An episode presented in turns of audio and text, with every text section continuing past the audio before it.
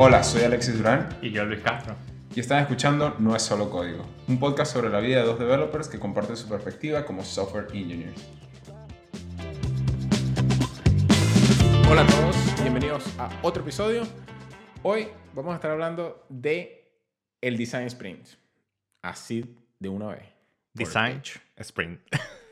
Este, y básicamente como para hacer rápidamente un, un- como una condensación de, de, de qué se trata Design Sprint, es importante entender que nosotros en el aspecto tecnológico normalmente trabajamos en esto que le llamamos sprints. Y básicamente un sprint es una manera de decir de un trabajo que va de una o dos semanas, claro, también depende de la empresa, pero es como que esa, esa corrida rápida que haces para entregar una parte del producto. Entonces, el tema es que aquí cuando decimos design sprint es como que vamos a hacer en este time lapse que nosotros definimos como un sprint, vamos a hacer un trabajo de diseño.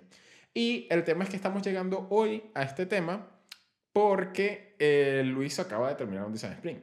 ¿sí? Es así, es así. ¿Y tu design sprint fue de una semana o dos semanas? Fueron dos semanas y estuvo genial, Fueron ¿eh? dos La verdad semanas. que cansa, dos semanas cansa, pero muy bueno.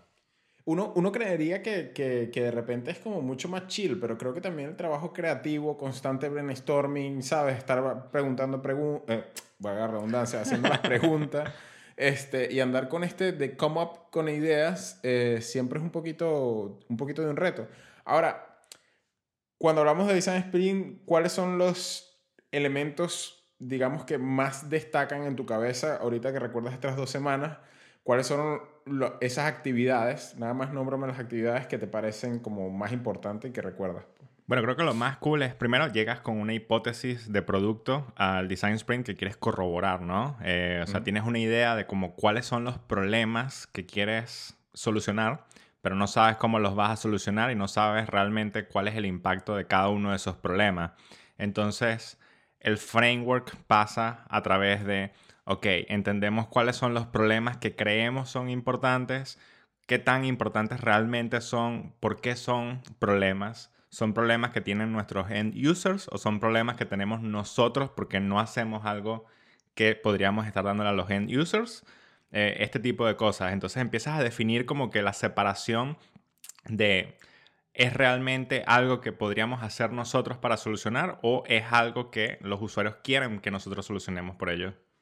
Ahora, pero eso es importantísimo de una vez. Llegas al design sprint con un problema que ya sabes que vale la pena y con un problema que ya sabes que realmente es un problema que quieres resolver o tratas de encontrar el problema dentro del design sprint. So, eh, llegas con varios problemas que crees que valen la pena, pero no estás seguro.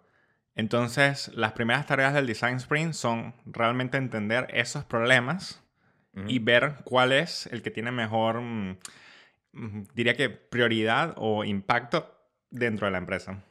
Ahora, ¿haces design sprint para un feature y vale la pena como para un feature o es algo como que haces para, digamos que hacer un overall de, de lo que sería un producto? O sea, ¿dónde hace fit el design sprint? ¿Cuándo dices vamos a hacer un design sprint? Diría que es overall del producto, porque al final no llegas con features. Realmente no sabíamos qué íbamos a hacer hasta que realmente entendimos todos los problemas que estábamos tratando de realmente como que indagar sobre la plataforma y luego es que em- empiezas como que a las siguientes fases donde en- encuentras como que la solución a esos problemas potenciales, ¿no? Soluciones potenciales porque no hemos hecho nada, pero ahí es cuando realmente podríamos hablar de features.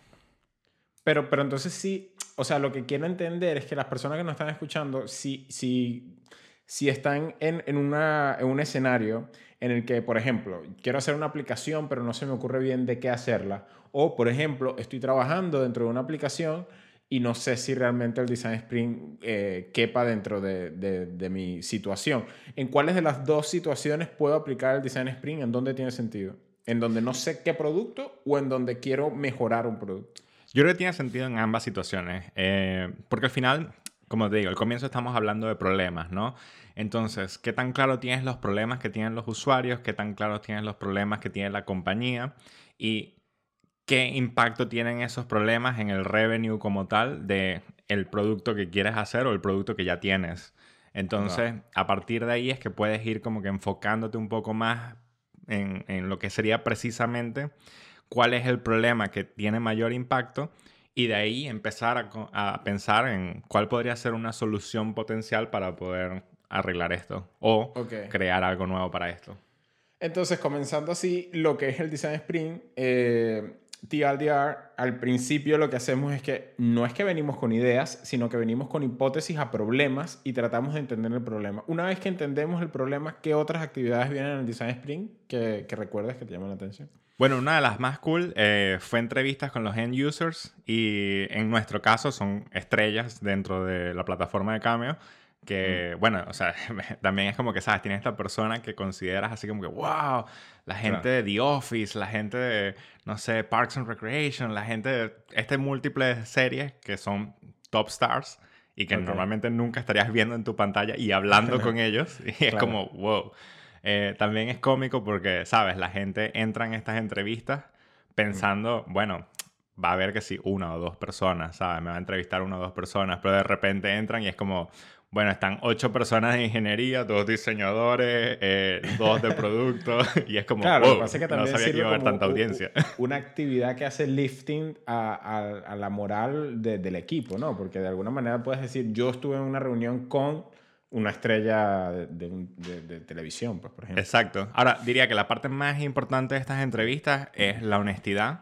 Y creo que es una de las premisas súper importantes de tener al comienzo y es algo que nuestras personas de producto hicieron súper bien.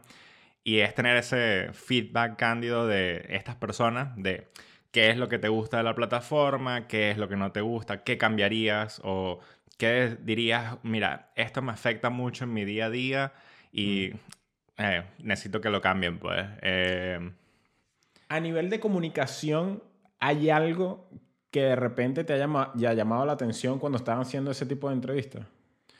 Esto, sí. Diría que al comienzo, podrías decir que teníamos, teníamos varias entrevistas, ¿no? Y al comienzo todas las entrevistas estaban bastante enfocadas en un mismo framework en el que hacíamos las mismas preguntas a diferentes artistas para poder entender cuáles son los problemas en común. Pero luego de ahí, de que ya como que, ok, ya podemos decir que la hipótesis de X, Y, Z problemas es correcta, entonces vamos a empezar a entender el problema 100% y crear soluciones para ese problema, ¿vale?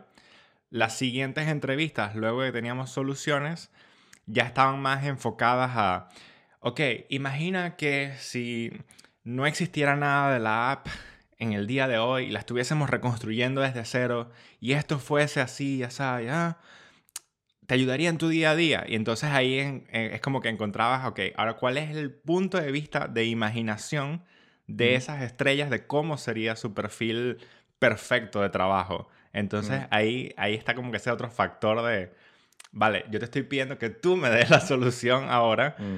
y encuentras unas soluciones súper creativas de estas personas. En, en, términos de, sobre todo porque hay un, o sea, me estás diciendo que de repente una estrella, ¿verdad? De repente te vas a ver con Alexi Durán, una estrella súper reconocida en, en, el mundo, y, son, y son ocho personas que están ahí en la pantalla. ¿Cómo haces como para hablar de lo que realmente quieres, entre comillas? O sea, ¿hay algún tipo de, de reglas que viste que se colocaron? Simplemente es que no creo que se haya sido demasiado orgánico porque también estas estrellas pues su tiempo es bastante costoso. Entonces me gustaría entender cómo, cómo hicieron para estructurar esas entrevistas. Bueno, en nuestro caso, la única persona que hablaba con la, la persona a entrevistar era la persona de producto. Y para no, no tener tanto como, ¿quién diría? no eh, Hacer que esto sea como que, wow, ocho personas me están mirando, ¿no? Eh, todos los demás teníamos nuestra cámara apagada y entonces la entrevista era solo entre estas dos personas y los demás estábamos simplemente escuchando.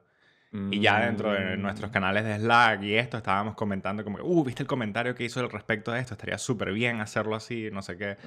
este tipo de mm, cosas. Cool. Entonces, volvemos otra vez al design sprint llegamos con ciertas hipótesis, definimos el problema, si bien vale la pena, luego tratamos de tomar feedback. En este caso, ustedes fueron a los usuarios finales, trataron de recopilar feedback. ¿Qué viene después? Bueno, uno de los ejercicios que hicimos, claro, aquí te estoy condensando como que diferentes ejercicios porque hicimos un montón, ¿no? Seguro. Eh, pero una de las cosas a las que llegas es lo que llaman los crazy eights, que es crear como que en una hoja de papel tienes dos minutos para hacer diferentes soluciones, ocho soluciones al problema que quieras hacer, ¿no? Y como que, vale, ¿cuáles serían tus features? Así, imagínatelo así como que, oh, si pudieses hacer lo que sea, ¿cómo lo harías, no? Mm. Y es muy cómico porque llegas desde el perfil de, en mi caso, ocho personas de ingeniería, ¿no? Eh, a soluciones sumamente parecidas, porque al final todos acabamos de escuchar lo mismo, todos hicimos los mismos mm. ejercicios, todos entendemos el problema más o menos igual. Entonces, en estas ocho soluciones de cada uno, pues ves dos, tres, cinco cosas similares siempre. entonces mm. ya de ahí puedes hacer como que, ok, ahora vamos a hacer narrowing de las cosas que queremos realmente hacer. Y llegas a un punto en el que sacas dos o tres cosas que son las que realmente valen la pena para todos en el equipo de hacer y que podrías decir, vale, yo creo, yo creo, porque al final todo esto sigue siendo una hipótesis, ¿no? Claro. Que al construir estos productos vamos a tener un alto impacto para mover los, los features que queremos mover. Pues.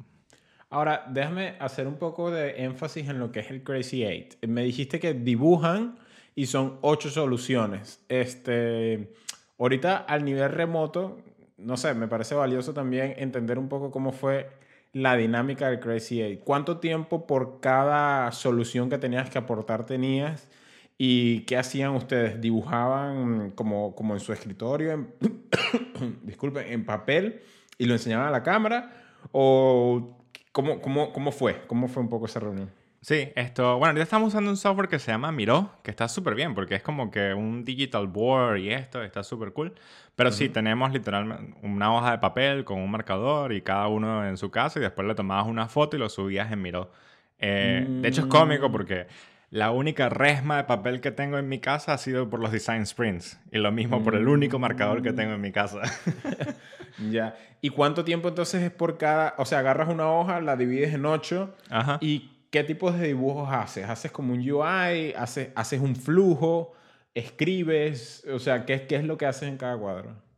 Bueno, tienes dos minutos para hacer cada cuadro y es literal lo que tú puedes hacer desde tu punto de vista como para expresar cuál es tu solución. Por lo menos hubo una en el que fue como que, ah, me gustaría hacer como, no sé, un leaderboard, algo así. Y lo primero que pensé fue, bueno, eh, me acuerdo que en el trailer de Squid Games había una broma así como un leaderboard. Entonces, ah, dibujé un, un, ¿sabes? un squid. ah, Claro, que era como un hint a tu idea. Pues, exacto, exacto. Mm, ya, ya.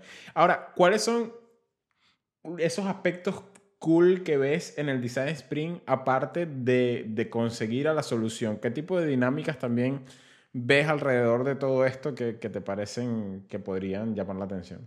Bueno, primero es una dinámica de integración de equipo, o sea, empiezas a conocer más cómo piensan eh, todos los integrantes del equipo y qué tan unidos son, ¿no? Eh, luego tienes también una dinámica de integración con tus usuarios, porque al final todos los usuarios que entrevistas están pensando en plan, oye, esta gente está trabajando arduamente en modificar las cosas para bien, ¿no? Ya, eh, entonces también es como que una forma de crear comunidad y también entender mejor eh, cuáles son los problemas que hay o cuáles son las cosas que realmente les encantan. Entonces... Ya. Ahora, entonces, seguimos con este Design Sprint, con este tiempo en el que vamos a ir trabajando este, estos problemas que ya sabemos que venimos con, con, las ideas, no ideas, venimos con problemas, analizamos los problemas, entendemos qué es lo que hacemos, eh, hacemos feedback, luego hacemos una especie de brainstorm y luego dentro del design sprint supongo que ya no hay mucho tiempo para implementar, ¿no? Sino que de qué se trata lo que viene después del Crazy Eight. Pues el final eh, de todo el design sprint es como tener una noción de cuál va a ser tu roadmap de los próximos dos, tres, quizás seis meses, ¿no? En nuestro mm. caso es los próximos tres meses.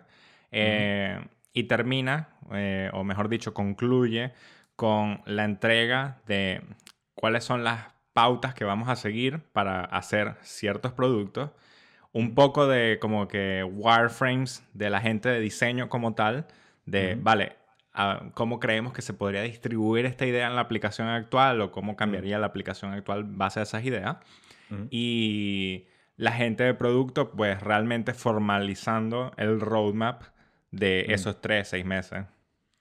Ahora, ya para básicamente terminar con este, con este tópico de esta semana, me gustaría entender en qué situaciones no usarías un design sprint.